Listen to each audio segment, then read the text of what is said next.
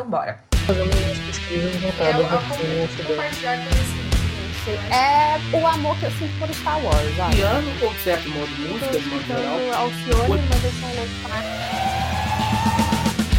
Este é o Cientista Também É, o seu podcast recheado de popstars da ciência brasileira, para te inspirar a ocupar o seu lugar no mundo científico. Uma iniciativa da Metzer que está democratizando a ciência através de muita tecnologia e informação.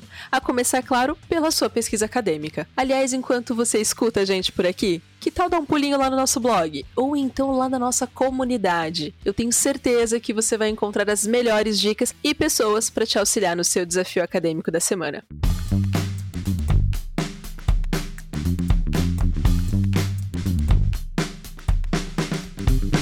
Eu sou a Daibra Ternitz e como vocês já sabem, eu sempre ando muito bem acompanhada por aqui. E eu sou Everton Martins e hoje a gente vai ter a honra de falar com Rafael Pereira. Ele é pesquisador do IPEA, possui graduação em Sociologia, mestrado em Demografia e doutorado em Geografia de Transporte pela Universidade de Oxford. Sua pesquisa investiga o papel das políticas urbanas e de transporte nos padrões de mobilidade urbana e seus impactos nas desigualdades sociais e de saúde. Seu trabalho recebeu o prêmio de melhor tese de doutorado em transportes pela Associação Americana de Geografia e o prêmio de jovem pesquisador do ano pelo ITF da OCDE. Seja muito bem-vindo, Rafael. Bom, Rafa, pra gente já começar essa brincadeira aqui, sendo felizes juntos, conta pra gente, você é natural de onde? É, então, eu costumo dizer que eu sou nascido em Brasília, mas a culpa não é minha. Como assim, Brasil? É, assim, eu fui nascido e criado em Brasília. É, meus pais se mudaram para cá no final dos anos 70, início dos anos 80, por questões de trabalho no governo federal. Enfim, na literatura sobre justiça e filosofia moral, a gente fala sobre a loteria da vida. Né? Ninguém escolhe nascer homem, mulher, branco, preto, rico ou pobre. E isso tem implicações importantes para questões filosóficas de justiça, depois a gente pode tratar disso. Mas também ninguém escolhe a cidade onde mora. E eu faço essa brincadeira de que nessa loteria eu nasci em Brasília, a culpa não é minha. E eu digo isso em particular porque Brasília é uma cidade muito polêmica, né? É, do ponto de vista urbanístico, é, é uma cidade muito vislumbrada, muito vitrine para o mundo do que é o planejamento urbanístico centralizado, modernista, mas tem vários pontos negativos que são tremendos, a gente pode discutir também no podcast se vocês quiserem. Tem um aspecto muito forte sobre como esse planejamento urbano, da maneira como foi feito, muito a ferro e fogo, ele tem várias consequências para reforçar a desigualdade social, segregação espacial. Então eu falo assim, Brasília tem gente que ama e tem gente que odeia. Aí eu já falo logo que a, a culpa não é minha, porque eu já me livro desse pecado capital de ter nascido. Maravilhoso. É, mas você sofre com o calor aí também, né? Rapaz, eu confesso que a, a, talvez das coisas que eu mais gosto de Brasília é o clima. Já tendo morado, é, já tendo morado em lugares mais quentes e mais frios, Brasília para mim tá ali naquela, naquela zona de conforto, assim, ao longo do ano a temperatura fica relativamente agradável. Que bom, que bom. Olha só. Essa me surpreendeu. É, eu também. Olha só, a gente tá passando calor aqui e tem gente que gosta. e me diga uma coisa, o que você tem de hobby, né? O que você faz aí além de estudar, de pesquisar e de buscar conhecimento? Olha, os hobbies eles mudam muito ao longo da vida, né? Então, durante muita época eu, sei lá, tentei aprender a tocar trompete, sem sucesso. Fazia natação, fazia escalada, tentei várias coisas e durante muito tempo gostava de todas elas, fazer é, yoga, mas no período mais recente, a minha distração mais presente é adestramento de cachorro. Então, no começo da pandemia eu estava ficando louco, trabalhando 12 horas por dia, muito estressado, com mil projetos. E eu sempre gostei muito de cachorro, e aí eu convenci a minha parceira Fabiana, a gente adotou uma cachorrinha, a Nina Simone. Olha, nome lindo. Não é? Desde então, ela é o que salva a minha sanidade mental, assim. Ela é o que me tira da frente do computador para cuidar dela. E eu tenho criado uma paixão por aprender a adestrar cachorro. Tem sido o meu passatempo é, dessa fase da vida que eu, que eu mais gosto. E tem passatempos da vida que são permanentes, né? Tipo, para mim, procrastinar na internet, olhando o Twitter, alimentando o meu blog. Eu tenho um blog chamado Urban Demographics, que começou como um blogspot há mais de 10 anos atrás, e eu continuo alimentando ele regularmente com coisas interessantes e curiosidades que eu acho sobre transporte urbano, planejamento urbano, análises espaciais, análise de, de dados de uma maneira geral, coisas filosóficas sobre escrita acadêmica, tem de tudo. Tem memezinho, tem várias coisas. Então, esse hobby de alimentar e procrastinar na internet com o blog é o hobby mais antigo, mais permanente. mas de longe o que tem me dado mais prazer ultimamente é a Nina Simone mesmo. Olha só, se você for abrir uma escolinha aí, já tem aluno, viu? Já tem a Mafalda para levar, a Dai também tem a Berenice. Berenice, precisa muito, inclusive. Acho que aqui o papo vai ser de cachorreiro hoje, viu? Já gostei, já gostei demais. Não, é sensacional. E assim, não bastava adotar um filhote, né? Ele tinha que transformar o processo de adestramento em um hobby. Achei isso sensacional. Uma galera pensando por que, que eu não fiz isso também, né? Inclusive eu. Me coloco nesse, nesse rolê. Maravilhoso. Quando a gente ensina truques e comandos, melhora a nossa comunicação com o cão e também fica mais fácil da gente se colocar no lugar deles. E Rafa, conta pra gente, essa é pra te colocar numa saia um pouco justa aí. O que é fazer ciência para você? Como é que você define o fazer ciência do Rafael? Olha, eu acho que a minha relação com o processo científico é uma relação meio meio obcecada de prazer, assim, porque eu confesso que eu tenho muito prazer com o trabalho que eu faço. Isso me, inclusive, me traz alguns problemas familiares e domésticos, porque eu acabo ficando muito tempo focado no trabalho e às vezes eu até abro mão de ter férias, por exemplo, porque eu tenho tanto prazer de estar trabalhando, fazendo ciência que é, às vezes dá conflitos domésticos. É, mas o processo científico é muito um processo de se deparar com a ignorância, né? Você tem fases do processo científico onde você está fazendo as coisas que você sabe, utilizando os conhecimentos que você conhece, literatura que você já leu e fazendo análises, usando metodologias que você conhece. São coisas muito prazerosas, mas em geral, quando isso acontece, quando a gente está nessa nossa zona de conforto,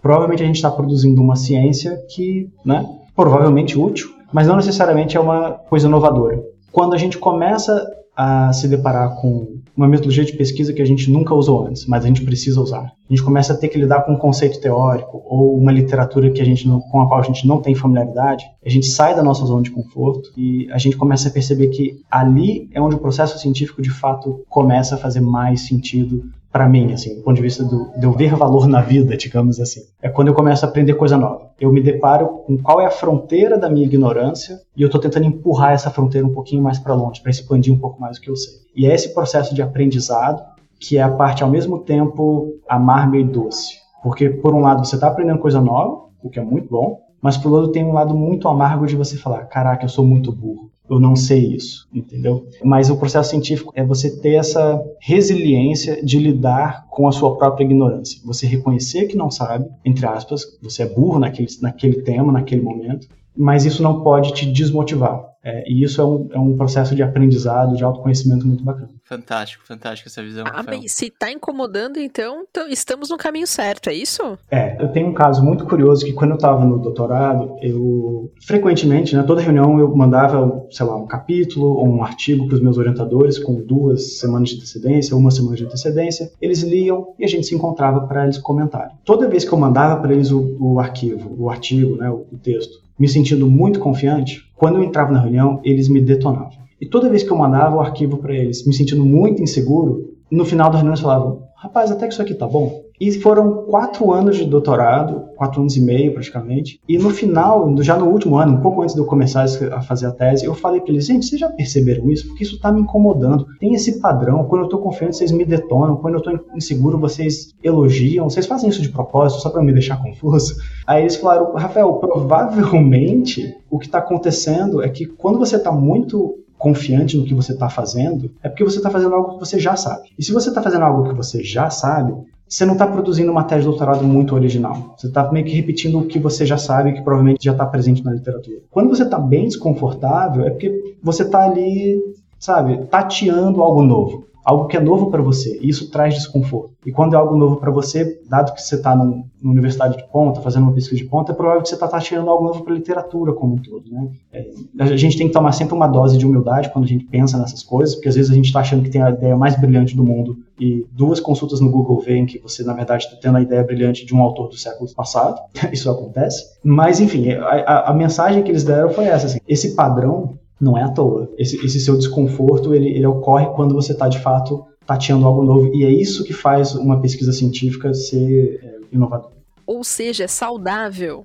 É, por incrível que pareça. Mas aí é que entra o, o, desafio de você manter uma saúde mental, ou seja, tendo uma relação saudável com essa insegurança. E aí, assim, uma nota pessoal. O meu processo de doutorado foi extremamente prazeroso durante todo o processo É, a tese foi super bem sucedida, eu ganhei vários prêmios, todos os artigos foram publicados e foi super bem reconhecida mas a relação, no final, eu já estava muito estressado. E eu fiz o doutorado na Inglaterra, então os orientadores não eram aqueles orientadores que te pegam pelo braço, te dão um elogio. Eu acho que eu fui ganhar o primeiro elogio do meu orientador depois de dois anos de doutorado. É, e o processo de escrever a tese foi muito estressante. Ao final do doutorado, eu estava tendo crise de pânico. Eu não conseguia dormir sem acordar com palpitação. Eu entrava em avião, eu tinha achado que ia morrer com ataque cardíaco. Eu cheguei a fazer testes e testes fisiológicos para saber se estava tudo bem comigo, e era estresse. Então, assim, existe um peso nessa relação de produção científica, de desconforto com a sua ignorância, de lidar com prazos, pressão e expectativa que você se coloca sobre si próprio. Então, assim,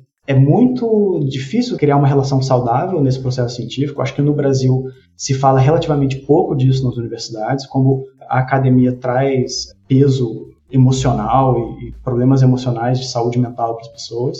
E na época, eu, eu, você tem uma ideia, eu nunca, eu nunca toquei nesse assunto com os meus orientadores. Eu falava muito com a minha esposa, com amigos, e me abria com um monte de gente, mas eu nunca falei para o meu orientador, porque eu tinha até receio de, de que ele se sentisse culpado, e a culpa não era dele. Acho, desculpa, gente, acabou que a resposta deu uma mudança de radical. Não, foi incrível. Nossa, foi, foi incrível. e, e, é um assunto que é recorrente aqui, né, Everton? A gente acaba é. sempre passando por ele, mas de uma forma saudável e equilibrada, como você colocou. Então, assim, mostrar que um pesquisador é do teu gabarito mesmo tendo um processo de construção da sua tese ao longo do seu doutorado ter sido muito prazeroso, isso não fez com que você uh, não te blindou, né, dessa questão da saúde mental, de ter um, um, equilíbrio no sentido emocional e mental ao longo dessa trajetória, né? E é incrível poder falar disso abertamente e colocar para outras pessoas que estão nos ouvindo e que podem estar tá passando por um momento desse, né? Então eu queria aproveitar e te fazer uma perguntinha. Como é que foi sair desse estado que você estava ao final da sua tese para esse estado que você está hoje, mais tranquilo, mais relaxado e assim por diante, mais saudável? Foi ótimo e ruim ao mesmo tempo.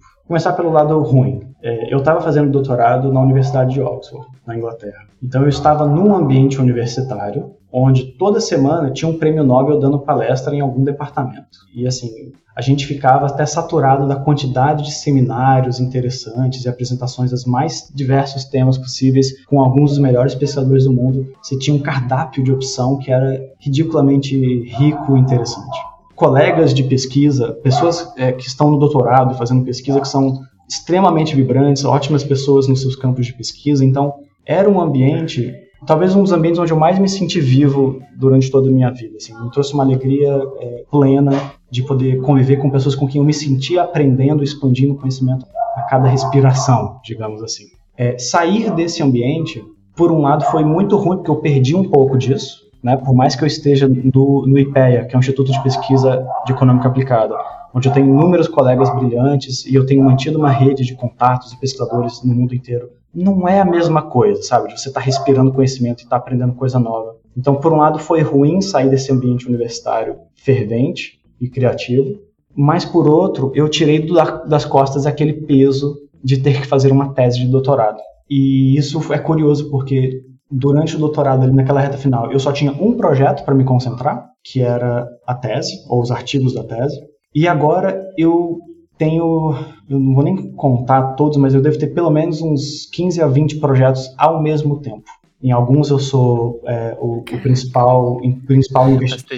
É, em alguns eu sou o principal investigador e, e, aí eu tenho uma carga de trabalho muito maior. Em outros eu sou apenas um coautor que está colaborando com algumas análises de dados, algumas revisão de literatura, alguma coisa. Então assim, eu saio de, um, de uma situação de 100% focado num único projeto, numa carga de estresse altíssima e por incrível que pareça agora, apesar de estar trabalhando em mais de 15, 20 projetos, a minha carga de estresse é muito menor. É um muito paradoxal. Eu não imaginava que isso fosse ocorrer dessa maneira, mas tem me dado muita liberdade de poder pensar em diferentes projetos e colaboradores com diferentes ângulos. Em alguns projetos eu sou o Rafael que pensa transporte, justiça e equidade, filosofia. Em outros, eu sou o Rafael que faz análise de ciência de dados espaciais e modelagem de transportes e planejamento urbano. Então, em cada projeto eu acabo tendo uma versatilidade de poder explorar diferentes facetas assim do que eu venho desenvolvendo no, da minha pesquisa.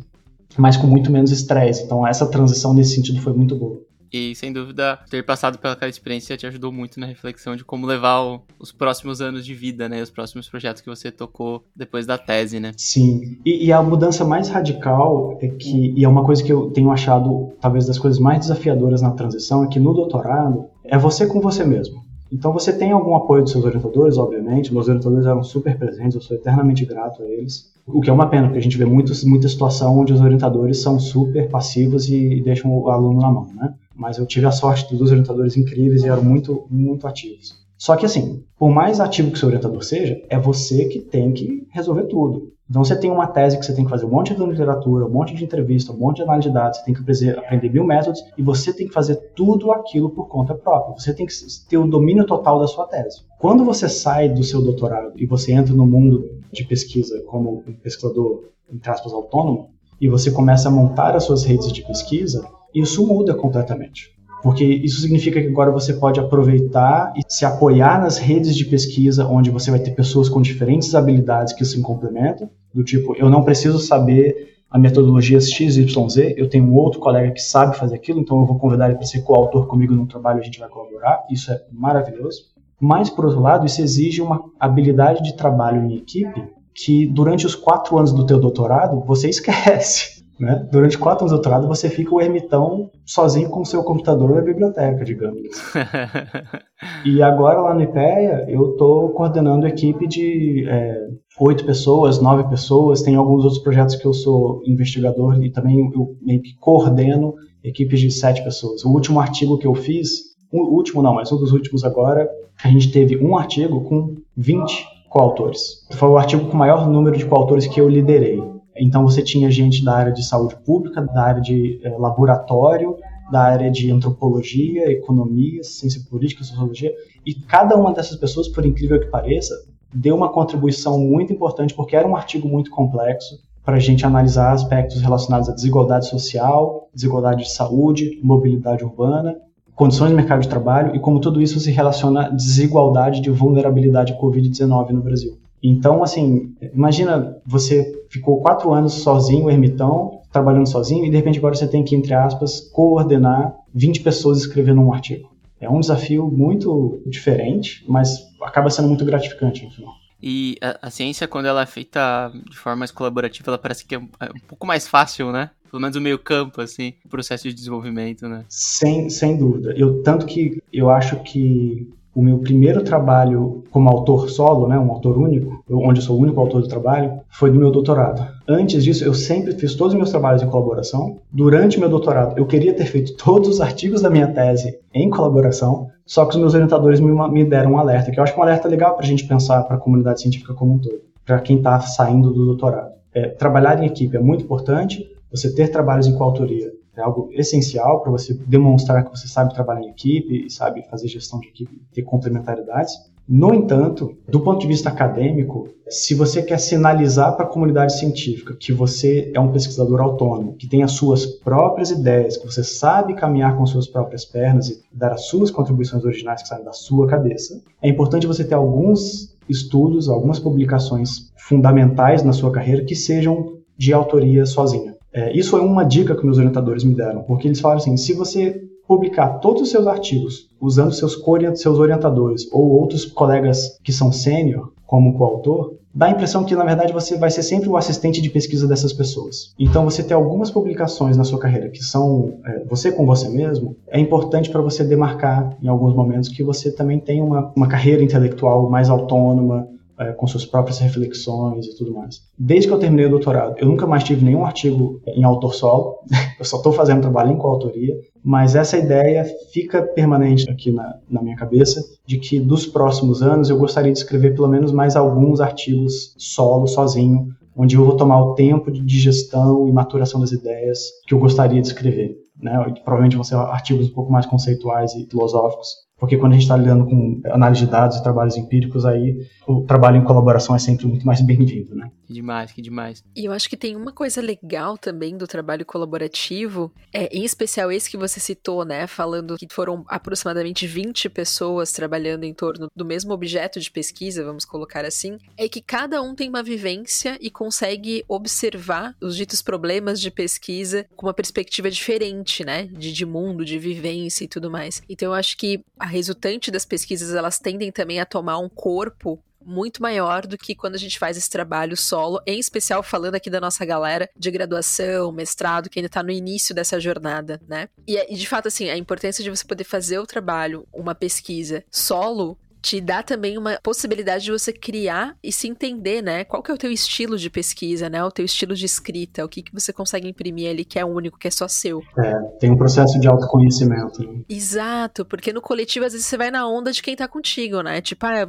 a gente não tá muito, não tô muito animado essa semana, mas tem alguém aqui trabalhando junto comigo, a gente vai na onda, beleza, vamos junto. E vice-versa, né? Então existe esse, essa parte positiva que é incrível, mas eu acho que se conhecer ao longo de um processo do zero até o, o grande finale ali em solo é, é sensacional. Poder entender, né, como que a gente individualmente consegue passar por todas as etapas da pesquisa e como que a gente reage a cada uma delas, inclusive nos processos de pressão que a gente acaba tendo no meio do caminho, né? Então achei sensacional esse relato. Quando a gente ensina truques e comandos, melhora a nossa comunicação com o cão e também fica mais fácil da gente se colocar no lugar deles. Ô Rafael, eu quero voltar a uma pergunta lá no início da sua jornada, tá? Como é que foi esse caminho de fazer ciência para você?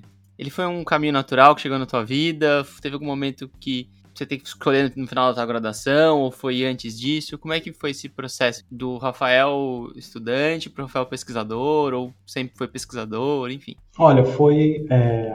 assim, vamos lá. Dentro do colégio, no primeiro grau e no segundo grau, eu sempre fui um aluno mais ou menos. Nunca tive as melhores notas da sala, mas também não, não repetia de ano. No último ano, terceiro ano, eu tive a sorte de ter passado, cruzado o caminho, né, com alguns professores que eram fenomenais e me abriram os olhos e me despertaram o interesse por estudar. Foi uma escola com a qual eu relutei muito em entrar, porque eu achava que só tinha Playboy, acabei entrando e, apesar da playboyzada que tinha na escola, foi muito interessante porque a escola, de fato, despertou em mim um interesse pelo estudo que eu antes não tinha. E sendo uma pessoa de classe média alta alta, para mim fazer faculdade era o caminho natural. E isso é, um, é importante reconhecer uma situação de privilégio em, em que eu me encontro e me encontrava na época. Para muitas pessoas, quando você termina o ensino médio, abre uma bifurcação. O que eu devo fazer? Trabalhar ou ir para a faculdade? É, no meu caso, essa bifurcação nunca existiu. Não passava pela minha cabeça não fazer a faculdade. Então é muito importante deixar isso é, registrado como um reconhecimento de uma situação de privilégio que talvez muita gente não tenha, mas que é importante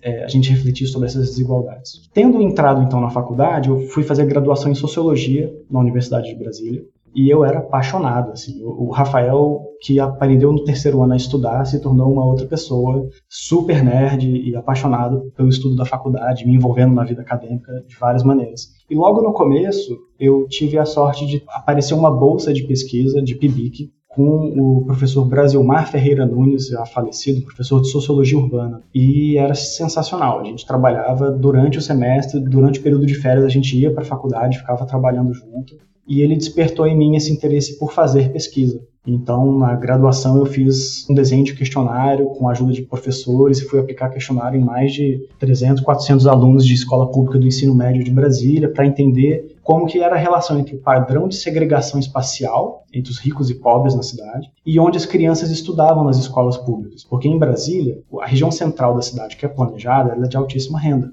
Então, todas as escolas públicas que foram planejadas aqui na região central de Brasília, elas não atendem a população dos bairros ela uma população que mora em cidades satélites muito mais afastadas. E para mim isso era um grande assim, como pode uma cidade tão planejada ter um descasamento entre onde a pessoa mora e onde a pessoa escola? Isso era para ter sido planejado, né? Onde o planejamento errou? E então eu fiz um survey com mais de 300, 400 alunos, foi um processo muito gratificante de aprender a fazer pesquisa de campo, desenhar questionário, entrevistar pessoas, até o lado administrativo de você ter que entrar em contato com o governo para ter autorização do conselho de ética para fazer entrevista com os alunos, foi uma coisa, uma experiência muito completa, digamos assim. E eu não sei, eu acho que aquilo foi uma fagulha, sabe, de, de interesse por fazer pesquisa, sair do mundo acadêmico teórico. A sociologia no Brasil ela peca muito por ser uma escola sociológica fundamentada, influenciada pela sociologia francesa na sua formação. Então é muito foco na teoria, na literatura, nos conceitos,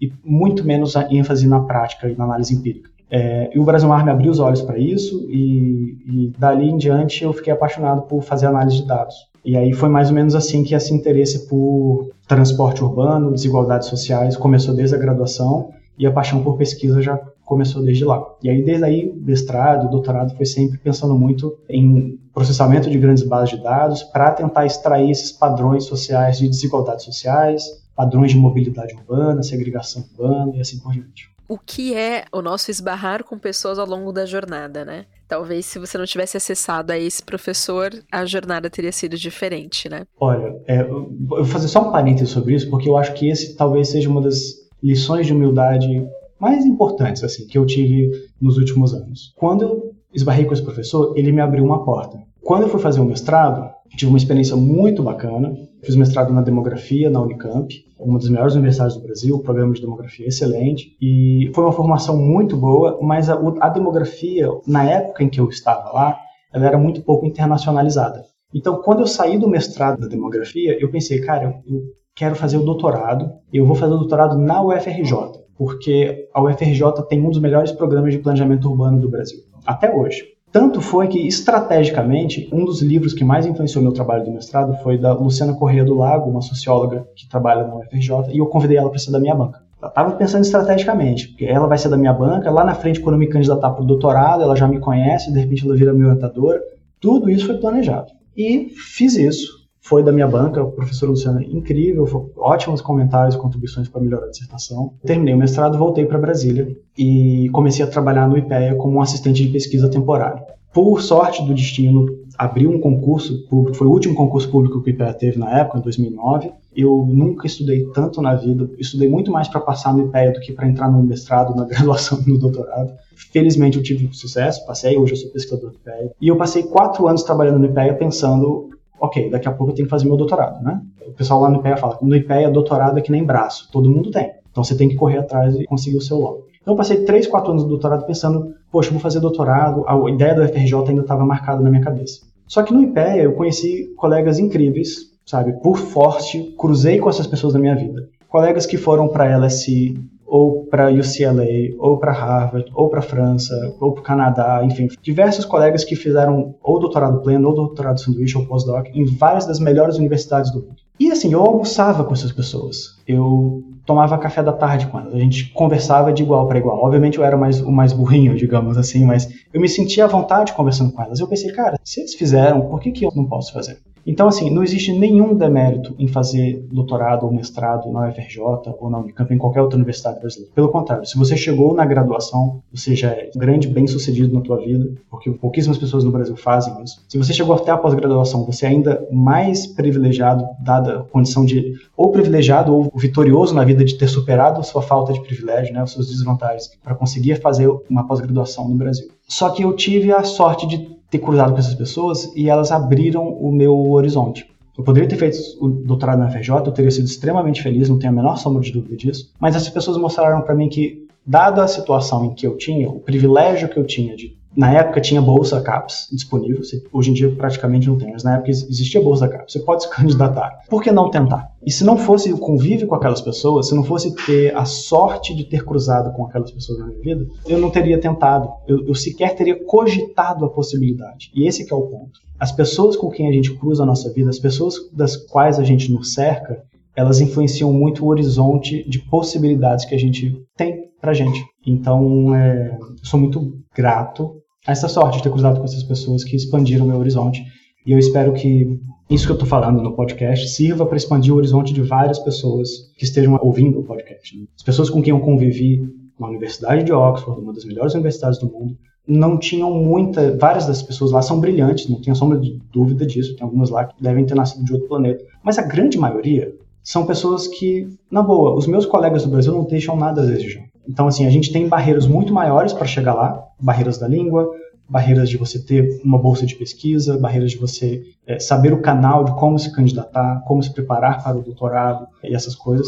Mas eu tenho inúmeros colegas que fizeram graduação, mestrado e doutorado no Brasil não deixam nada a desejar com a formação que eu tive em Oxford. Elas poderiam muito bem ter ido para lá, algumas não foram por questões pessoais, familiares, outras porque não tinham interesse. O meu ponto é, essas possibilidades existem e é importante que quanto mais pessoas que passaram por essas oportunidades, como eu tive esse privilégio, divulguem isso para que mais pessoas possam ser expostas e se joguem na vida para tentar porque é, é uma experiência muito rica. Esse episódio já tá cheio de dicas riquíssimas aí pra galera que tá ouvindo a gente. Essa é mais uma. Maravilhoso.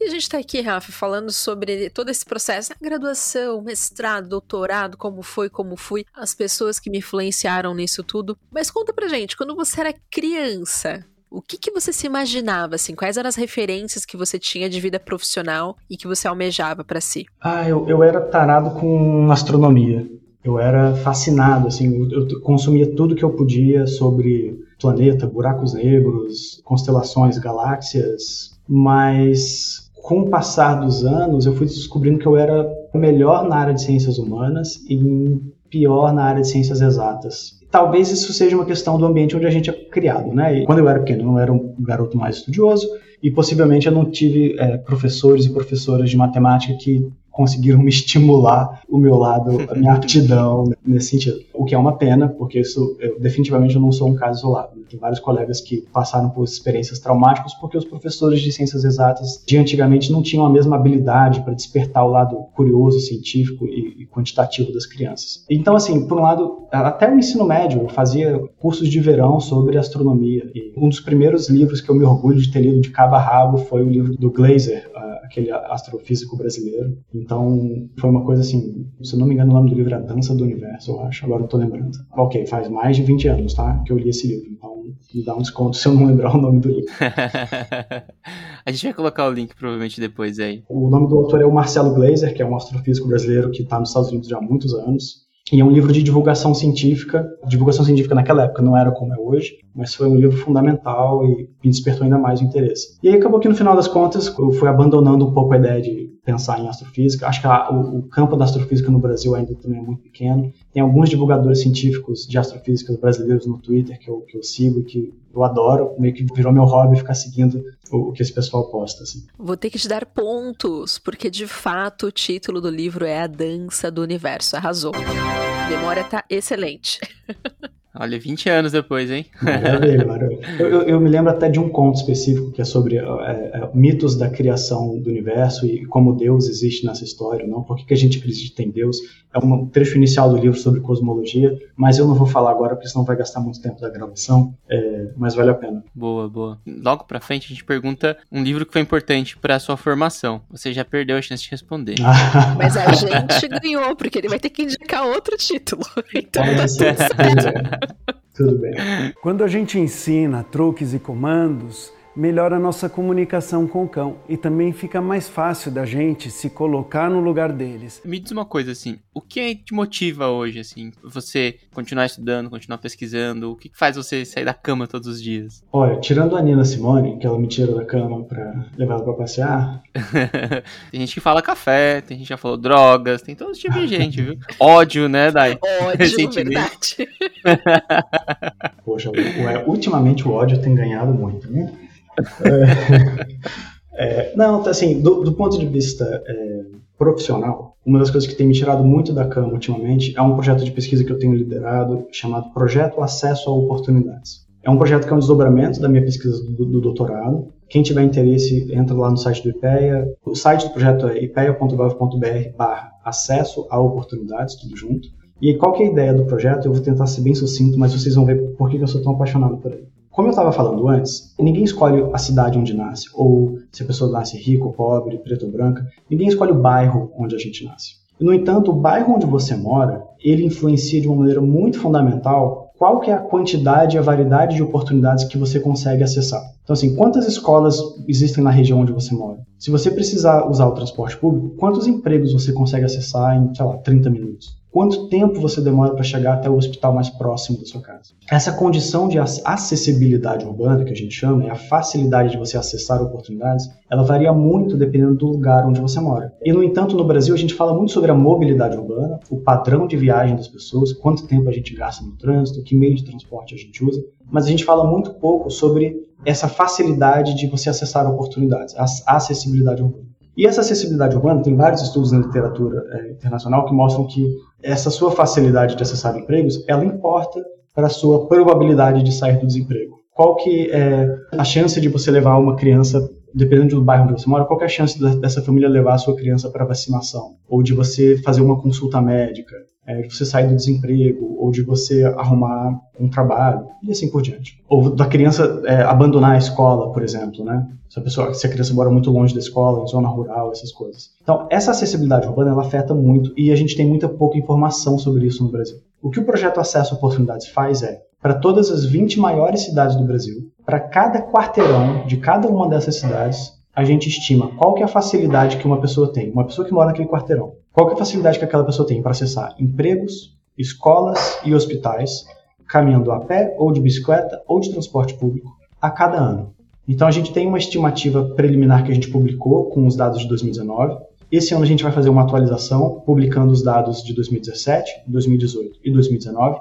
A ideia é que esse projeto ele é de longo prazo, então a cada ano a gente vai gerar um retrato das condições de acessibilidade a oportunidades nas cidades brasileiras, por modo de transporte, em alta resolução espacial. É, e isso permite a gente acompanhar políticas públicas, se você constrói uma política habitacional do Minha Casa Minha Vida, se você constrói um novo hospital, se a linha de metrô parou de funcionar naquele dia, qual que é o impacto que essas políticas, essas intervenções têm no acesso das pessoas no dia a dia. Em última instância, a gente gostaria de saber lá mais para frente como que isso ajuda a gente a avaliar impacto de política pública e como que essas condições de transporte e desenvolvimento urbano afetam os outcomes de emprego, de saúde e de educação das pessoas. É um projeto extremamente complexo. A gente usa dados de satélite, dados de pesquisas amostrais, dados administrativos, geolocalização, dados de GPS. É uma massa de dados muito grande. A gente lida com processamentos na casa de bilhões e bilhões de consultas, com modelagens computacionais super sofisticadas. Vários desses trabalhos, a metodologia que a gente desenvolve no nosso projeto é utilizado internacionalmente por colegas no Canadá, na Europa, nos Estados Unidos, na Austrália.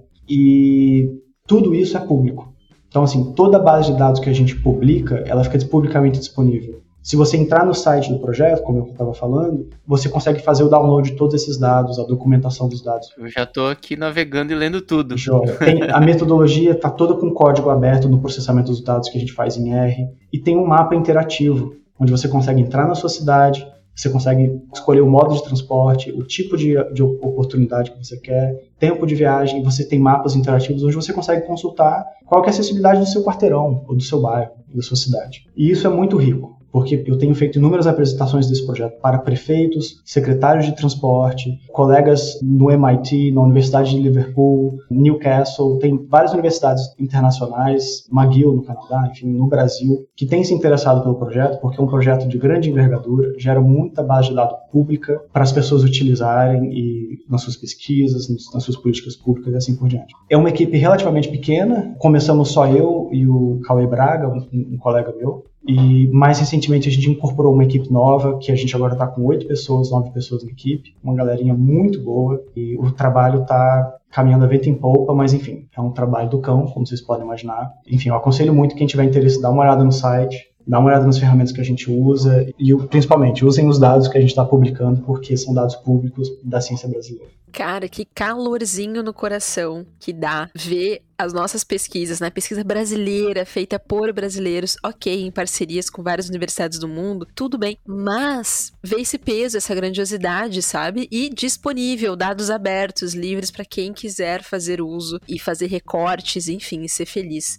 sensacional. Nossa, tô aqui boca aberta. E assim, é, eu fico feliz de ser o porta-voz do projeto, a pessoa que teve a ideia do projeto lá atrás, mas é um projeto que envolve a ajuda de todos os colegas da equipe, Marcos Saraiva, Cauê, João Baz, João Vargas, Luiz, Diego, Daniel, enfim, tem muita gente. A Vanessa Nadalim, é, contribuições intelectuais de Mariana Janotti e outros colegas. Não é um, um, uma ideia de uma pessoa só, não é um projeto de uma pessoa só. Bernardo Serra, antes que eu me esqueça. Então, assim, tem muitas mãos e muitas mentes pensando por detrás disso. E o que me deixa mais surpreso é que quando a gente começou o projeto, eu achava que é um projeto que tivesse uma envergadura nacional, e de fato ele ainda tem muito mais peso dentro do Brasil, mas aos poucos algumas das metodologias que a gente está desenvolvendo dentro do projeto, pacotes de processamento de dados e modelagem de transporte dentro é, do R, estão sendo utilizados por colegas do exterior e, e a gente recebe e-mails e issues no GitHub perguntando como faz isso, como faz aquilo. O pacote que a gente criou já está com mais de praticamente 6 mil downloads. Quer dizer, eu acho que eu não sei nem se na minha vida eu vou conseguir atingir 6 mil citações, mas eu já tenho pelo menos. Esse pacote tem mais de 6 mil downloads, tem os outros também.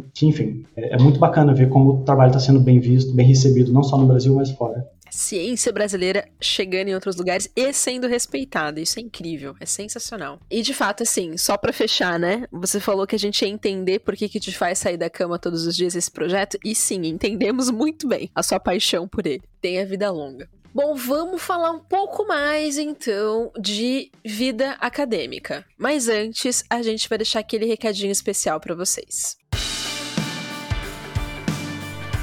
Oi, gente. Então, um recadinho rapidinho para vocês, tá bom? Se você tá aí sofrendo com seus trabalhos acadêmicos, com dificuldades para desenvolver suas pesquisas, você já sabe, né? O Metzer é a melhor plataforma para você. Com ele, a certeza é que todos os seus trabalhos vão estar formatados nas normas científicas. Além de todos aqueles detalhes chatos do desenvolvimento de um trabalho, são feitos de forma automática. Você não vai precisar se preocupar com citações, referências, equações, cronograma, ficar salvando, ficar mandando histórico para o seu professor, para o seu orientador. Tudo isso o Metzer resolve para você e você não precisa se preocupar. Lembrando, o Message é utilizado por mais de 450 mil estudantes de 1.500 universidades em 14 países. Então, agora corre lá no link da descrição, acesse nosso link para o teste gratuito de 7 dias ou use o cupom podcast na hora de assinar que você vai ganhar um desconto exclusivo. Beleza? Um abraço e bom conteúdo!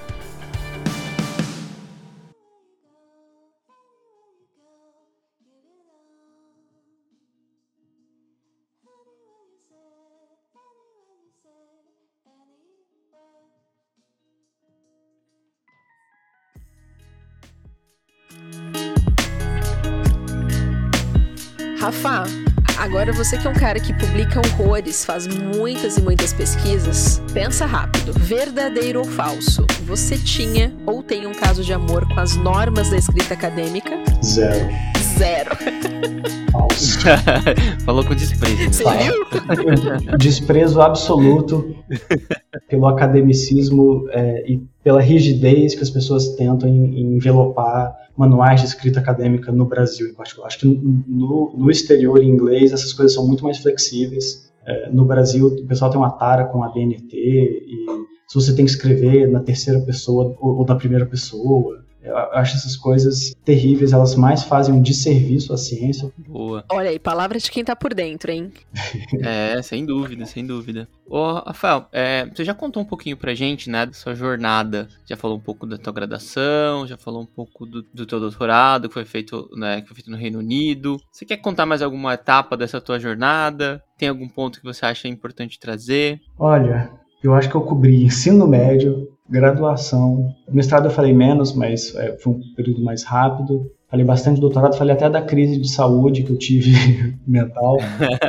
eu acho que deu para cobrir bastante coisa. Tem uma dica que eu gostaria de compartilhar sobre a formação como pesquisador, que eu aprendi no doutorado, que é como escrever artigo. A gente no Brasil, na sociologia em particular, a gente lê muito pouco artigo. A gente lê muito livro, a gente lê muito capítulo de livro, mas a gente não vê publicação em periódico científico. E a forma como você envelopa as suas ideias, como você cria uma moldura para apresentar essas ideias ao mundo, em última instância você é um comunicador das suas próprias ideias, é, ela é muito diferente se você está escrevendo um livro ou um artigo científico. E a gente no Brasil, a gente tenta, nas ciências sociais em geral, a gente tenta muito, tende muito sempre a pensar no particular do particular. Então é muito comum você ver, por exemplo, que dissertações de mestrado no Brasil têm um título muito específico então, por exemplo, é o padrão de mobilidade urbana das pessoas, das mulheres ciclistas na cidade de Botucatu. Sei lá, desculpa se alguém fez esse título na dissertação. Se eu, cientista, estou navegando no Google Scholar e eu vejo um artigo, padrão de mobilidade urbana das mulheres ciclistas da cidade de Botucatu, por mais que é, Botucatu seja uma cidade bonita, eu não vou ler esse artigo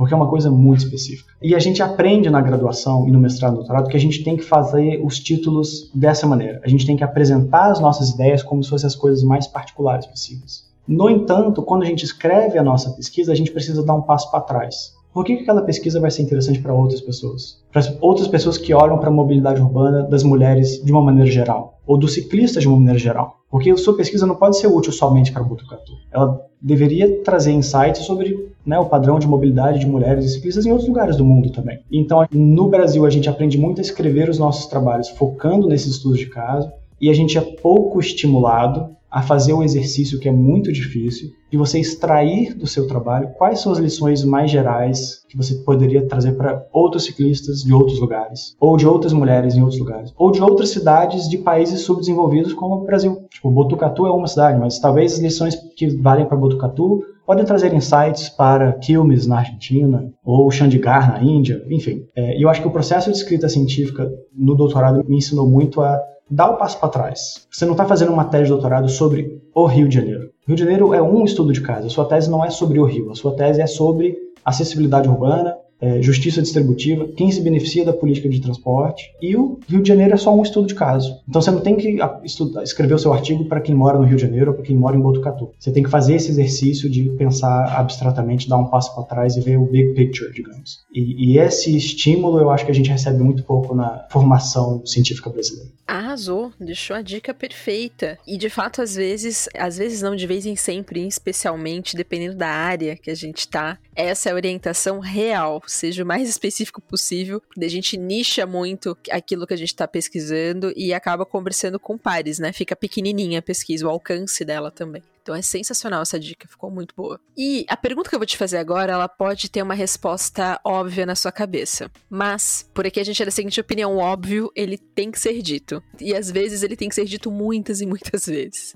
Então, pensando em toda a tua jornada, e especialmente sobre os teus objetos de pesquisa que você compartilhou com a gente, tenta resumir pra gente por que, que é tão importante fazer esses estudos de mobilidade humana e afins voltados para tentar compreender a questão dos impactos que eles geram nesse processo de desigualdade e segregação social.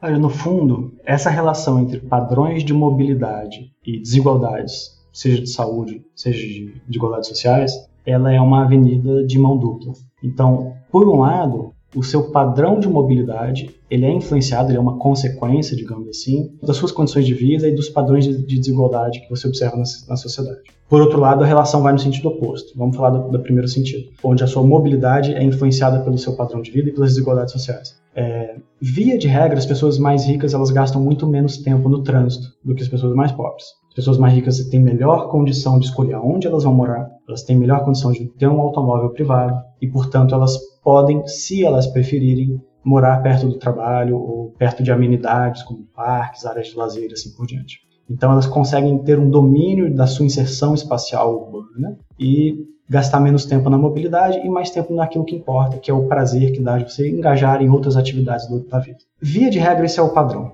No entanto, a gente encontra, por exemplo, que as pessoas extremamente pobres, elas também têm um padrão de mobilidade com tempos de viagem relativamente curtos. Então, quando você olha o tempo de deslocamento casa-trabalho, as pessoas mais ricas gastam mais tempo que os mais pobres. Mas em algumas cidades, os extremamente pobres, eles gastam tanto tempo no trânsito para chegar no trabalho quanto os mais ricos. E o que, que explica isso? Em grande parte, essas pessoas que são extremamente pobres, elas não têm emprego formal, elas não têm uma carteira de trabalho. Elas trabalham como ambulante, trabalham como biscate. Então, assim, primeiro, o rendimento que elas tiram do trabalho dela é muito baixo, então não vale a pena você se deslocar uma distância muito grande, porque você vender relógio na praça do lado de casa ou na praça um pouco mais distante não vai te dar um ganho de renda tão grande assim para compensar esse custo de transporte a mais. A sua renda é tão baixa que a sua capacidade de se locomover pela cidade, pagar por uma tarifa de ônibus, fica mais limitada. Então, assim, as, essas desigualdades sociais, elas influenciam muito as desigualdades que a gente observa no sistema de transporte, nos padrões de mobilidade urbana, de diferentes maneiras, das mais complexas possíveis. Se você parar para pensar distribuição dentro do domicílio de atividades domésticas, quem são as pessoas que mais assumem tarefas de cuidado de crianças, cuidados de pessoas idosas, cuidados, tarefas do lar, via de regra, ainda são as mulheres. Isso tem impacto sobre como as mulheres têm um padrão de viagem e mobilidade muito diferente dos homens, por exemplo. Então, assim, a gente podia estar falando aqui de desigualdades de gênero, desigualdades domiciliares e de renda, desigualdades raciais, assim por diante. E elas influenciam esse padrão de desigualdade que eu estou falando agora. Agora, o sentido inverso dessa relação também importa. As suas condições de transporte, elas também afetam suas desigualdades sociais. Então, voltando para aquele tema da acessibilidade urbana. Uma criança que nasce numa família de baixa renda, que mora numa periferia, que é mal servida por transporte público, você não tem grandes centros de emprego perto de casa, você não tem grandes centros de lazer perto de casa e as escolas são distantes, as chances dessa criança crescer num ambiente é, com uma boa educação, onde essa criança vai conseguir ter um bom acesso às atividades culturais e de lazer. E no futuro, quando ela for adolescente precisar arrumar um emprego, a chance dela conseguir emprego vai ser muito menor comparado a outras crianças, até mesmo outras crianças pobres que moram em regiões mais centrais da cidade. Então, o local onde você mora, suas condições de acessibilidade, a configuração da sua rua, da sua condição de saneamento, essas condições desiguais das pessoas mais pobres que estão lá embaixo, elas afetam a chance de mobilidade social dessa pessoa subir na vida, digamos assim. É, então, se por um lado a sua desigualdade social influencia a sua mobilidade, a sua precária condição de acessibilidade a essas oportunidades, ela também afeta suas condições de renda e suas condições sociais ao longo da sua vida. Se isso não importa do ponto de vista de política pública urbana e de transporte, eu não sei o que importa. Do ponto de vista de justiça social, uma coisa fundamental sobre praticamente qualquer perspectiva teórica sobre o que é uma sociedade justa e inclusiva, igualdade de oportunidades é um ponto de partida que a gente não deveria abrir mão. A gente nunca vai alcançar uma igualdade de oportunidades perfeita, mas isso não significa que isso não é uma meta que a gente devesse abrir mão dela. Então a gente, do ponto de vista de política pública, deveria sempre que possível fazer políticas que tentam levantar as pessoas que estão nas piores condições sociais para promover menores desigualdades de oportunidades. E marginalmente a gente diminui essas desigualdades através de políticas públicas.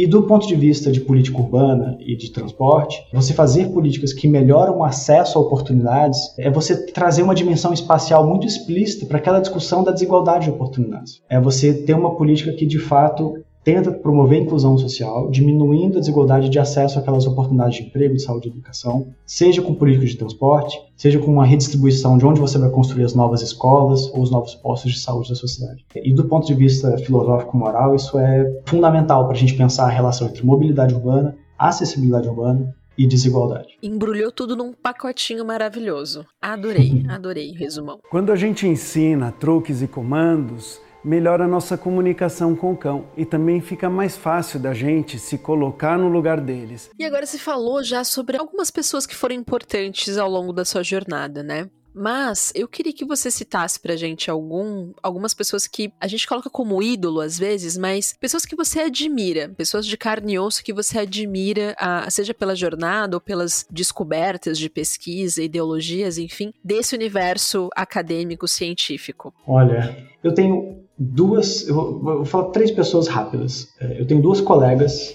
de pós-graduação que eu acho que elas são uma grande inspiração porque elas conseguem conciliar uma vida acadêmica de doutorado, de pesquisa e de engajamento político que eu acho muito admirável. Então, uma delas é a Paola Castaneda e a outra é a Ana Davidson.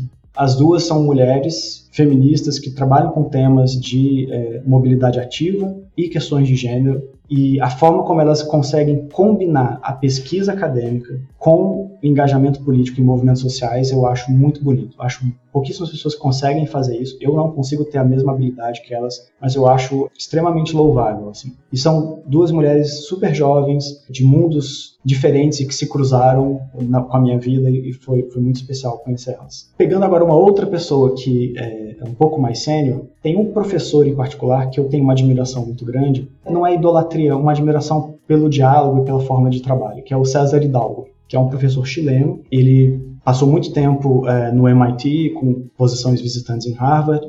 Ele é físico, mas ele trabalha com economia, é, complexidade, ciência da computação, análise de dados, é, ciências sociais e humanas, de uma maneira que ele, pela sua versatilidade e erudição ao mesmo tempo, e fazer coisas tão, sabe, é, de visualização de dados e processamento e computação, ele consegue combinar tudo, sabe, desde o erudito até o tecnologicamente avançado, de uma maneira muito bonita. Ele agora está na, tá na Universidade de Toulouse, na França, ele saiu do MIT há pouco tempo. Ele é uma pessoa que eu sigo nas redes sociais há muito tempo, ele compartilha a vida dele do ponto de vista acadêmico, profissional, é, de uma maneira muito interessante, sempre dando lições de maneira muito humilde e, principalmente, trazendo um pouco de pitada sobre a, a, experiência pessoal dele, sobre os tombos que ele tomou ao longo da carreira e as lições que a gente poderia tomar sem precisar passar pelo mesmo tombo eu tive a, a, sorte, quando ele foi lançar um livro dele lá em Oxford, eu tive a sorte de levar ele para tomar uma cerveja e, e, ele deu uma dica que eu achei sensacional, né? Eu perguntei para ele, cara, como é que você publica muito, você faz muito trabalho muito interessante e, e como é que é esse seu processo criativo de trabalho dentro do, do MIT? E ele falou, Rafael, é, uma coisa que ele aprendeu no MIT, aí o MIT é um instituto de pesquisa, uma universidade um pouco diferente das grandes universidades mais tradicionais. É, ele falou assim, as, as, grandes universidades tradicionais, elas têm uma mentalidade muito acadêmica, torre de marfim. Então, a maioria das pessoas, no mundo acadêmico como todo, elas pensam em artigos, ou em livros. Então, assim, ah, eu quero escrever um artigo sobre o tema X, quero escrever um artigo sobre o tema Y. E ele falou, eu aprendi a pensar em projeto. Eu não penso mais em artigo, eu penso em projeto. Então, o artigo é um produto dessa ideia de projeto. Então eu vou dar um exemplo do que é o projeto Acesso a Oportunidades que eu estava comentando atrás. O projeto Acesso a Oportunidades ele é um projeto, ele não é um artigo. Então a partir das dicas do César Hidalgo, eu tento trazer isso para minha organização de pensar o meu trabalho dessa maneira. O acesso a oportunidades é uma ideia. É, do ponto de vista conceitual, filosófico, moral, tem uma concepção de uma ideia e ele se torna um projeto. Esse projeto tem esse plano de trabalho de fazer estimativas a cada ano por modo de transporte. Para... Artigos são produtos que eu consigo extrair desse projeto. A partir do projeto Acesso a Oportunidades, eu consigo fazer N artigos diferentes. Eu consigo fazer um artigo sobre o impacto do Minha Casa Minha Vida. Eu consigo fazer um artigo sobre o impacto de uma expansão de metrô. Ou sobre desigualdades raciais no acesso à saúde durante a Covid-19. Artigos são produtos, digamos assim. Mas eu também posso pensar a base de dados que eu gero com o projeto a Oportunidades é um produto. Essa base fica publicamente disponível. A metodologia de modelagem de transporte e o, o pacote de R de processamento de dados é um outro produto. O site que a gente cria, que tem uma interface interativa com mapas interativos e gráficos, onde qualquer usuário, cidadão pode entrar lá e visualizar os dados, é outro produto. Então, assim, é, segundo essa gema de sabedoria do César Hidalgo, quando a gente para de pensar em artigos e a gente passa a pensar em ideias com um pouco mais de envergadura, a gente ganha muito mais profundidade. Ao invés de ficar pingando de artigo por artigo, você faz um projeto com diferentes artigos e esse, todos esses artigos eles estão de certa maneira vinculados um ao outro. Você sai de um artigo para o outro, você continua aprendendo sobre aquele mesmo tema. Você tem ganhos de escala, digamos assim. Você se aprofunda. Você não fica com aquela sensação de que você está fazendo máquina de artigos diferentes que não estão necessariamente relacionados, digamos assim. E tudo isso se integra de uma maneira mais orgânica nesse projeto guarda-chuva, digamos assim. Então, isso é uma gema de sabedoria pela qual eu sou super grato ao César Hidalgo e eu admiro muito as publicações dele, os trabalhos dele, mas principalmente essa sabedoria que ele tem de compartilhar como organizar o seu processo de conhecimento científico de uma maneira muito, muito bacana. E isso serve para a vida, né, gente? Total. é sensacional, não só para o mundo acadêmico, mas para a vida inteira, gente. E, e de fato, é, pensando na ciência brasileira, na verdade, na formação, né, que a gente acaba tendo nas universidades, aqui, infelizmente, a maioria é muito isso, né? É qual é o artigo que você vai ter esse semestre, né? O que que você vai gerar de produto? E a gente não é ensinado a pensar de uma forma mais ampla, né? Qual é o projeto que eu tô inserido para gerar esses produtos, né? Sejam artigos, sejam materiais pedagógicos, é, no caso, como você colocou, né, os pacotes R's para fazer análise de dados, enfim. Então é sensacional. Que, que dica deliciosa e obrigada por compartilhar ela com a gente. Tenho certeza que uma galera que está nos ouvindo vai se beneficiar disso aí, talvez começar a olhar os seus projetos, as suas pesquisas com outro ponto de vista, com outro viés. Maravilhoso. Bom, a gente está falando muito desse projeto que a gente está apaixonada. Eu mesmo já tô aqui num caso de amor com esse projeto do acesso às oportunidades. Mas queria saber o que mais está vindo por aí. Você falou que está envolvido numa série de projetos. Vamos falar aí de dois que estejam mais fresquinhos, mais em virtude de a gente poder já acessar alguma coisa, algum resultado dele? Bom, posso fazer uma lista de alguns rapidinho? Deve, se a gente puder acessar, sim. Joia. Não deixa a gente só com vontade, Rafa, por favor. Não, tudo bem. Tem um aluno de mestrado da COP, da UFRJ, da Engenharia de Transportes, que é o o Daniel uh, sempre tem dificuldade de, de, pronunciar o sobrenome dele. Mas é Hazenhurst, algo assim. Daniel, desculpa. O Daniel é um aluno de mestrado que eu sou co-orientador dele e ele tem feito um trabalho muito bacana sobre como que a gente mede essas questões de acesso a oportunidades, considerando não só o tempo de viagens no transporte público, mas o custo monetário. E quando a gente traz essa questão do custo monetário para dentro da equação, a coisa fica um pouco mais complexa e ela traz alguns insights muito interessantes para a gente pensar quais modos de transporte são mais ou menos regressivos ou progressivos, ou quais modos de transporte contribuem para aumentar ou diminuir a desigualdade de acesso a oportunidades. O Daniel vai apresentar esse trabalho numa conferência semana que vem, é parte da dissertação de mestrado dele, e a gente está esperando a resposta de uma revista sobre esse artigo. Tem um trabalho que está, digamos, assim como o projeto AL, o projeto Acesso a Oportunidades é um projeto e não um artigo, a gente tem um outro projeto que está em fase embrionária, que é um projeto sobre emissão de transporte público com base em dados de GTFS. GTFS é basicamente é o dado do sistema de transporte público que está rodando ali por detrás desses aplicativos de celular, do Google Maps, e a gente está desenvolvendo, eu, o João Baso, é, que é um colega lá do IPE, e o Pedro Andrade, um colega do Instituto Nacional de Pesquisas Espaciais, o INPE, a gente tem desenvolvido uma metodologia onde você consegue, a partir desses dados de transporte público, com alguma informaçãozinha a mais, você consegue estimar qual é a quantidade de poluição de diferentes poluentes que estão saindo do escapamento de cada veículo de ônibus, a cada horário do dia, a cada local de cada cidade. Então a gente faz um, um modelo computacional de simulação, estimação da poluição de veículo por veículo para todos os sistemas de transporte público. O bacana desse modelo é que esse dado que eu falei, o GTFS, ele é um dado padrão. Então toda cidade que, quer, que tem o seu sistema de transporte público no Google Maps ou nesses aplicativos de, de celular, a cidade tem que ter o seu dado organizado nesse formato GTFS. Isso se tornou o formato padrão de mais de 600 cidades do mundo inteiro. Então, essa metodologia que a gente está desenvolvendo, na verdade, é uma metodologia que se aplica para todas as, qualquer uma dessas cidades. Então, a gente está criando um pacote de R, de modelagem computacional, para fazer essas simulações. A gente está fazendo, criando um projeto, como eu falei. O pacote é um produto. A gente vai fazer um artigo onde a gente compara a performance ambiental de, de sistemas de transporte de várias cidades do mundo. Esse é outro artigo. A gente pode pensar em cenários, se você for fazer uma política para você substituir a sua frota de ônibus a diesel por ônibus elétricos, qual que é o benefício ambiental que isso gera? Quais são os bairros da cidade que vão ser mais ou menos expostos a essa poluição que sai do transporte público? Então tem mil artigos que a gente pode pensar em cima desse projeto guarda-chuva que está em fase é, de criação. A gente espera ter alguma coisa para apresentar sobre esse projeto até o final do ano, e é um pouco essa ideia. E o. Desculpa, a gente tem mais um monte, mas eu vou falar só mais um. É... Desculpa, não, tá tudo lindo. Bora ser feliz.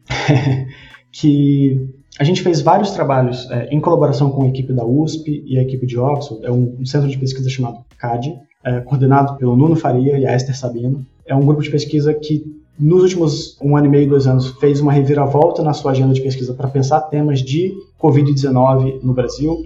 Eles muito gentilmente me convidaram para contribuir na parte de análise de dados, análises espaciais e de mobilidade. E nos últimos um ano e meio e dois anos, foi uma coisa muito, muito interessante, porque eram grupos de pesquisa de 30, 40 autores, reuniões semanais às 8 da manhã, pensando em vários artigos. Saíram muitas publicações. O grupo da Esther e do Nuno foi, dos, junto com Jaqueline Góes, é o grupo que primeiro sequenciou o genoma da Covid né, no Brasil e um dos primeiros no mundo. E tem estudos é, fantásticos publicados na Science, na Nature Human Behavior, estudos super bem publicados para olhar sobre qual é o padrão de propagação espacial da Covid no Brasil, quem são os grupos sociais que são mais é, afetados, qual é a efetividade das medidas de isolamento social, de lockdown. Então, são vários estudos que usam dados de sequenciamento genético de genoma da Covid, pesquisas domiciliares, dados de telefone celular, dados de aviação, dados socioeconômicos. A gente combina tudo isso e para quem tiver interesse, é, sugiro muito entrar no site do CADE. O site é CAD com dois Ds. O site é C-A-D-D-E center.org. Então é, é cadcentre.org. É o grupo de pesquisa Oxford e USP que tem feito vários trabalhos sobre esse tema. E tem um trabalho que a gente está fazendo agora em colaboração que é sobre o auxílio emergencial. Então, quando a gente fez o estudo sobre a vulnerabilidade Covid-19, uma das coisas é, muito interessantes que a gente conseguiu captar com dados de telefone celular e dados amostrais de pesquisas do domicílio, que no Brasil as pessoas ricas e as pessoas, as pessoas que moram em bairros ricos, as pessoas que moram em bairros predominantemente negros, quando começa a Covid-19 e tem as medidas de lockdown, essas pessoas elas conseguem se isolar primeiro, elas conseguem se isolar com mais intensidade e elas se, mantêm esse isolamento social por mais tempo, o que é esperado. Pessoas pobres é, precisam garantir uma renda diária, elas precisam sair de casa para trabalhar. É, tem muito mais é, a precarização do mercado de trabalho leva a essa exposição à Covid. E não à toa essas pessoas acabam sendo mais propensas a serem infectadas por Covid e a falecerem por Covid. Então, muitas dessas desigualdades de saúde que a gente vê na Covid-19 no Brasil, elas são reflexo das desigualdades sociais no mercado de trabalho e nos padrões de mobilidade e de segregação dessas cidades. E aí entra uma incógnita. O Brasil fez um dos maiores programas do mundo de transferência de renda emergencial para a Covid-19. Então, foi o auxílio emergencial, com cerca de 25% da população brasileira se beneficiou diretamente, sem contar os indiretamente, com, às vezes, pagamentos na casa de 30, 40 bilhões por mês para a população. E a gente pensa, bom, se as pessoas de baixa renda precisavam sair de casa para garantir renda e, portanto, não tinham como se isolar, será que receber esse recurso do auxílio emergencial ajuda a pessoa a ficar em casa? Diminui a chance dela sair de casa para trabalhar? E isso é um trabalho que a gente tem feito junto com o Rogério Barbosa, lá da UERJ, e o pessoal de Oxford, da USP, do CAD. É, e a gente está investigando isso agora. O spoiler que a gente tem é que, ao que tudo indica, os resultados são nulos, ou seja, receber o auxílio emergencial tem um efeito muito pequeno, na maioria dos casos não tem efeito praticamente nenhum em contribuir para as pessoas ficarem em casa. Então, embora o auxílio emergencial tenha tido um papel importante para reduzir a pobreza de curto prazo, e a desigualdade de curto prazo no Brasil. Do ponto de vista de saúde pública, o auxílio emergencial não teve, digamos, um, um efeito de facilitar as pessoas a permanecerem em casa e se isolarem para se proteger da Covid-19. Mas isso são resultados bem preliminares, então fica aí só o spoiler, a gente espera ter algo para apresentar sobre isso. Maravilhoso.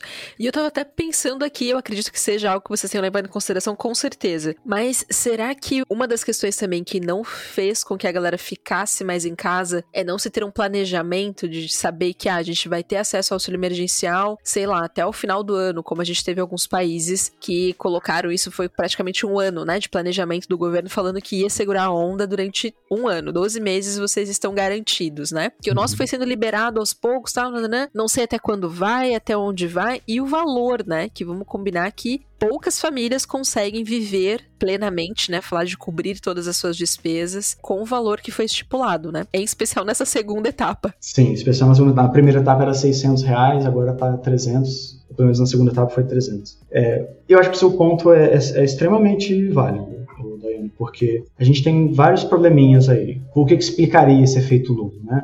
Um deles é esse que você falou, eu acho um ponto muito bom. Quer dizer, a população tinha sinalização de que ia ter auxílio emergencial, mas não tinha uma sinalização clara de por quanto tempo ela poderia contar com esse auxílio. É, e essa incerteza no futuro pode dar o estímulo de que a pessoa, ok, eu tenho auxílio emergencial agora, mas eu não sei se eu vou ter daqui a três meses. Então eu não vou parar de trabalhar agora porque eu vou precisar desse dinheiro. Pode ser que essas pessoas, é, elas já tenham uma dívida, é, várias dessas pessoas tinham dívidas para pagar de aluguel atrasado, gás ficou muito caro e assim, eletricidade e assim por diante. Então o auxílio emergencial serviu mais para dar um alívio nas dívidas e nas contas que estavam pendentes do que de fato para dar o sustento do dia a dia. E a gente também teve um problema grave de coordenação de política, né? Então quando o auxílio emergencial começa a ser implementado pelo governo federal, a gente tem dois problemas. O próprio governo federal mantinha um discurso contraditório de que não precisava fazer é, isolamento, de que era só uma gripezinha e, e, portanto, a Covid não era motivo de preocupação. Então, você tem um, um, discurso um pouco contraditório do governo com relação à sinalização do que a população deveria fazer para se proteger, é, fazendo um pouco caso da pandemia, da situação da, da, saúde no Brasil. E, por outro lado, você tem governos, várias cidades, né, governos estaduais e municipais que quando o auxílio emergencial começa a chegar, essas cidades começam a flexibilizar aquelas medidas de isolamento. Então, no fundo, você tem, você tem um ruído muito grande na comunicação que vem dos governos locais, do governo federal,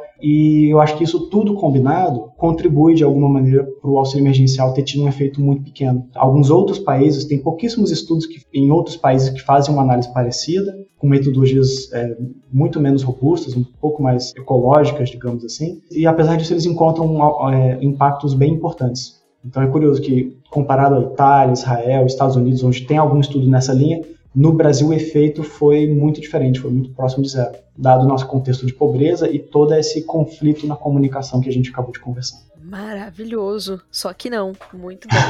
vamos, né? É maravilhoso saber que estamos nesse rolê, mas enfim, vamos aguardar. Eu já tô ansiosa aqui querendo saber os desdobramentos dessa pesquisa de vocês.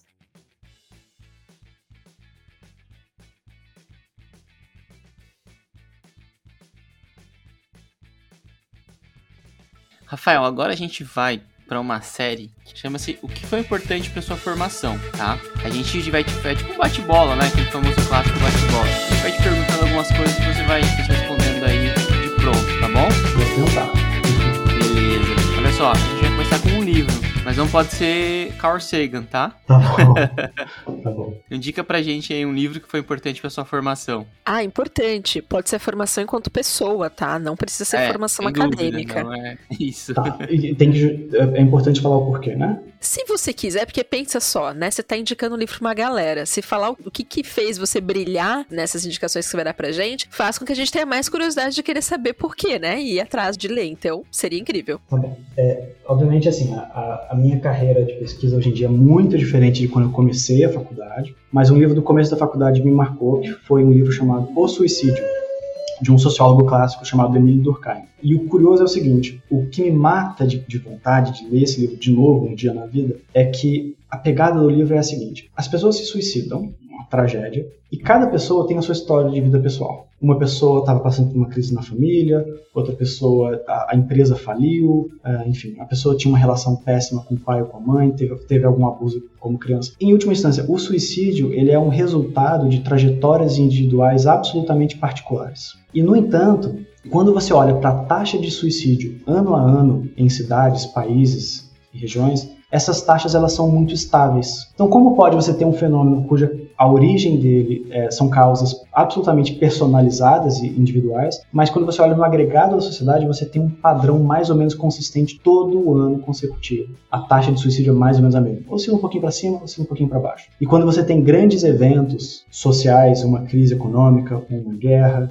enfim, você tem oscilações em conjunto. Para mim, a beleza desse livro é que ele consegue mostrar como o mesmo tema de pesquisa que poderia ser olhado pela psiquiatria, pela psicologia, ele consegue ser analisado por uma perspectiva sociológica, onde você olha para padrões sociais é, influenciando o comportamento dos indivíduos e como essas coisas podem fazer, você consegue fazer sentido delas a partir de grandes números, de grandes tendências e análise de dados. Para mim isso foi uma grande revelação para me abrir os olhos sobre o potencial do que a sociologia poderia ser. E por mim esse livro, então, O Suicídio é um livro bem bacana. Já fica a senhora dica. Maravilhoso. E agora um filme, um seriado ou até mesmo um documentário. Tem um filme e uma série. A série é The Good Place, é o lugar bom, digamos assim. É uma série que tem no Netflix e é uma série sobre é, filosofia moral. Então é um grupo de pessoas que é, morre e elas vão aparecer no The Good Place. E nesse lugar, o, o Good Place, elas vão conhecer o arquiteto, que é o arquiteto que concebeu o Good Place. E elas vão ter interações sobre o que elas fizeram durante a vida, elas vão viver uma vida agora nesse novo lugar após a morte. Só que a série. Isso aqui é meu cachorrinho chorando. é, só que a série é uma série. É, são episódios de 20 minutos, super curtos, e cada episódio traz uma discussão sobre filosofia moral de uma maneira extremamente divertida e, e, muito bacana. Então eu acho que é uma série das mais prazerosas que eu já assisti. Fora que a fotografia é linda da série, né? É muito bonito. Muito bonito. Surpresa! Depois da morte tem um lugar bom e tem um lugar ruim. Você está no lugar bom.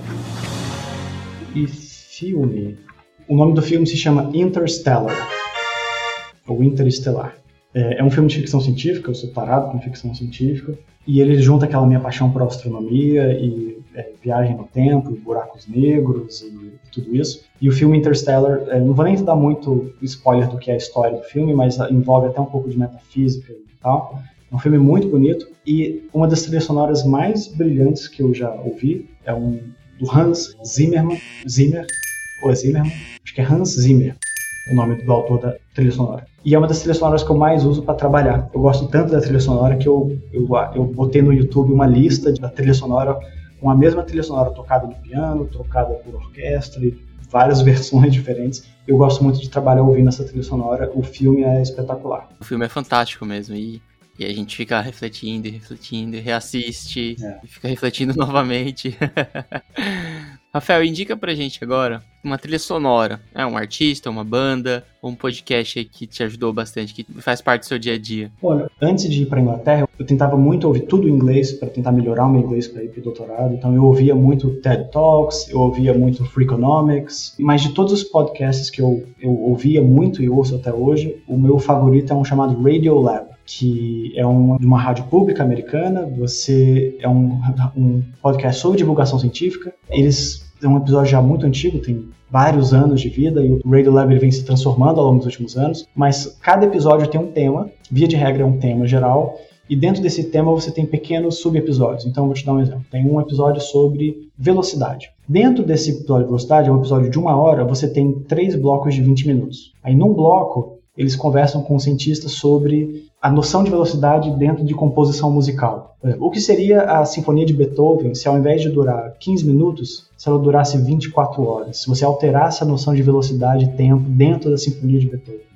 É, como que a noção de velocidade é percebida por uma baleia, digamos. Então eles, eles conversam com especialistas dos mais diferentes campos do mundo inteiro e eles tratam o mesmo tema velocidade sobre diferentes ângulos completamente diferentes. Então são episódios que são independentes, são episódios relativamente curtos, com curiosidades científicas super saborosas, então é, é maravilhoso. E tem coisas super emocionantes até, é, sobre pessoas que entraram em coma e se recuperaram, neurocientistas fazendo relatos sobre quando eles estiveram em coma. É, é um, é, é um podcast que te faz é, sorrir e chorar em, em, em diferentes momentos. Assim, é bem legal. This is the story of a man who changed your world. Oh, wow. This dude, good God, why, why don't we have like three movies about this dude? He's like the vocational MacGyver. Adorei o adjetivo do saboroso, porque é, a gente ouve, mas de fato saboreia as emoções, né, ao longo da, da jornada. Sensas, já fiquei curiosa aqui para saber do Radiolab, vou buscar depois com certeza. E falando em saboroso, pensando que você já morou em vários lugares aí do Brasil e do mundo, conta pra gente qual é a sua comida favorita, aquela que, enfim, te faz assim dar água na boca a qualquer hora do dia. Pizza, yakisoba e curry indiano. Pode ser os três? Mas os três juntos, como é que é isso? Não, aí, aí, a gente separa, um dia, um cada dia come um. Mas assim, se eu tivesse que escolher um único na vida, provavelmente pizza seria a minha primeira opção. Aí, então é pizza. É porque a pizza, a pizza é mais versátil, né? De, de todas as comidas que a gente faz, a pizza talvez seja mais versátil. É boa fria, é boa quente, é boa de várias formas, né? É boa doce, salgada. Qualquer horário, né? Mas o que eu sou, o que eu sou mestre de preparar é tapioca. Olha só, fica a dica aí pra quem, quem é amigo do Rafael cobrar uma tapioquinha dele. É, mestre de tapioca. Rafael, e qual que é o seu lugar preferido no mundo? E aí, lugar que a gente fala que não necessariamente precisa ser uma cidade, né? Pode ser um momento, pode ser um, um abraço. Olha, eu acabei de me mudar para minha casa nova, eu e minha esposa, a gente se mudou para cá faz pouco tempo, a gente reformou o apartamento inteiro, então eu diria que hoje em dia estar aqui nesse lugar, nesse momento, talvez seja meu lugar favorito. Mas eu tenho algumas memórias de viagens que a gente fez é, para Inglaterra com os meus pais e com os meus sogros, é, que tem aquela memória visual, assim, de, de você estar tá com seus pais subindo um, um, morro com a vista da cidade, naquele pôr do sol, e momentos super preciosos, assim, que são lugares que ficam sempre na minha memória como lugares favoritos também. Construir memórias, né? Esses momentos, eles fazem isso com a gente.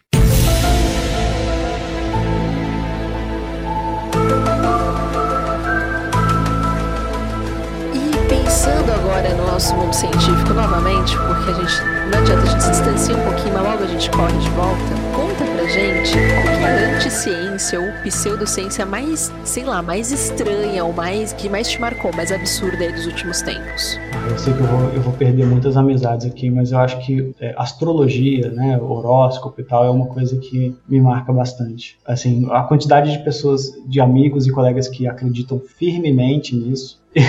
na época do PIBIC na UNB, a gente, durante as férias, eu me lembro dessa cena, a gente entrava no departamento, a primeira coisa que meu professor Brasilmar fazia era pegar o jornal para ler o horóscopo. Aí eu pensava, cara, o cara é um doutor na Sorbonne, grande sociólogo, ele acredita em horóscopo. Eu falava, mas Brasilmar, para que você lê isso? Ele, ah, Rafael, mal não vai fazer. Maravilhoso. Mal não vai fazer. Como diz o Everton, errado ele não tava, né, Everton? Sem dúvida, sem dúvida. Vai que esse seja o hobby dele, né? É, e assim, o, o, o, que, o que me surpreende é quão é, pervasivo é, né? Quão abrangente é a quantidade de pessoas que acreditam, entendeu? E acreditar piamente, né? Tipo, uma galera meio que orienta a vida a partir dessas informações, né? E reformula suas relações sociais e amorosas com base nisso. Muito maluco. Nossa, verdade, verdade. e acha que tem um predestino de vida baseado no horóscopo. É, e, é. e eu falo assim, tipo, eu nasci é, meio que. Eu tava demorando muito para nascer. Minha mãe queria me ter de parto normal. Mas a minha avó, que veio do interior de São Paulo para me ver nascer, estava com uma viagem de ônibus marcada. Então eles tiveram literalmente que induzir o meu parto para minha avó poder me ver nascer e tudo mais. Então eu falo, o que me importa, na, digamos, na minha numerologia do horário que eu nasci, não era o horário que eu nasci, era o bilhete de ônibus da minha avó. Então, assim, é, essas arbitrariedades, assim, malucas da vida, quer dizer, o fato de eu ter nascido algumas horas antes, um pouco depois, como é que elas poderiam ter um efeito tão profundo sobre a gente? É muito, muito curioso isso. Rafael, mas me diga uma coisa, qual que é teu signo? Rapaz, eu sou sagitário. é, não, como, como, todo, é, pessoa, como toda pessoa de ciências sociais, em algum momento da vida, na nossa adolescência, a gente acredita em, em horóscopo, né? Eu confesso. Ai, ai.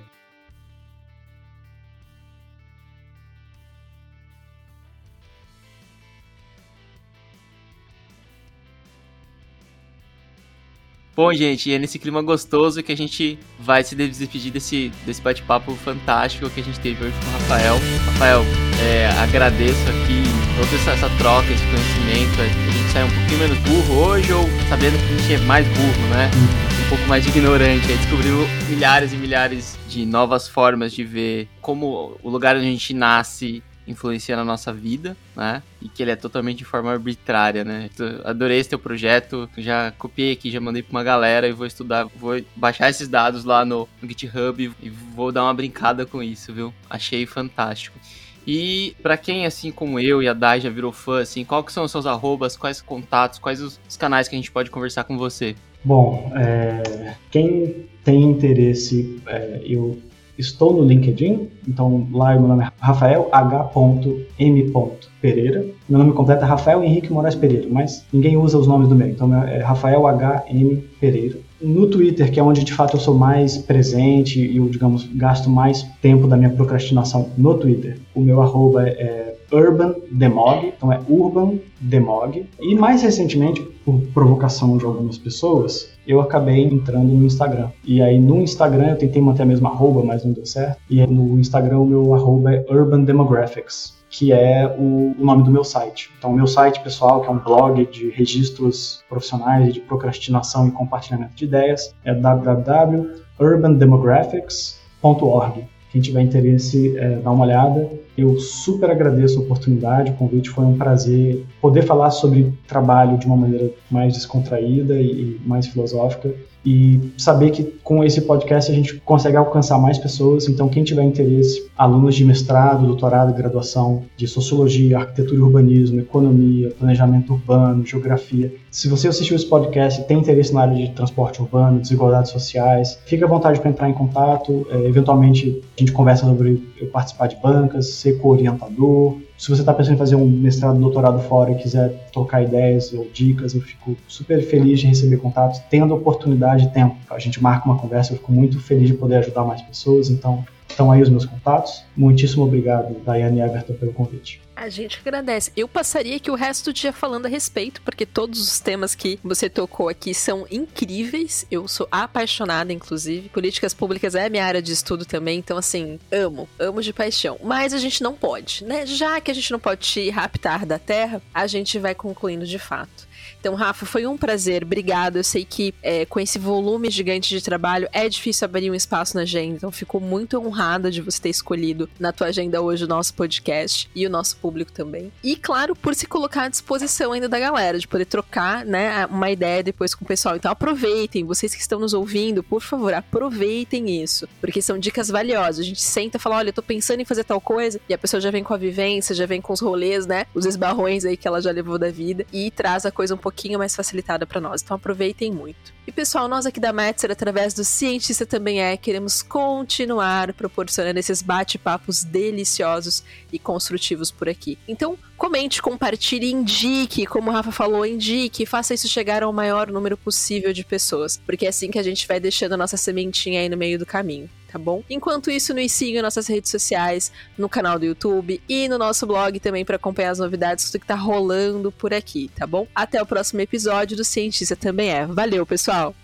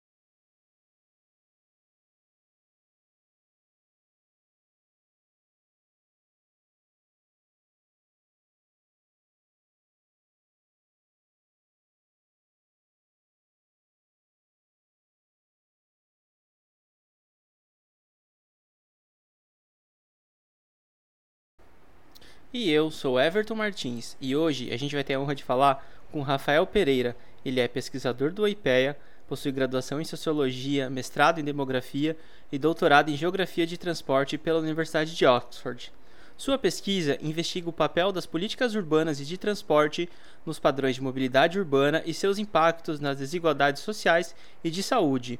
Seu trabalho recebeu o prêmio de melhor tese de doutorado em transportes pela Associação Americana de Geografia e o prêmio de Jovem Pesquisador do Ano pelo ITF da OCDE. Seja muito bem-vindo, Rafael.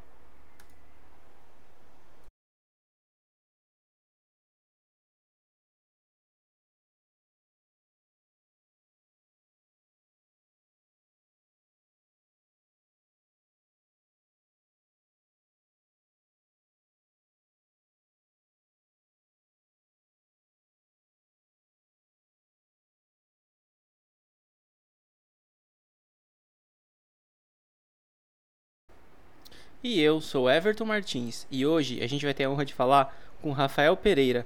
Ele é pesquisador do IPEA, possui graduação em Sociologia, mestrado em Demografia e doutorado em Geografia de Transporte pela Universidade de Oxford.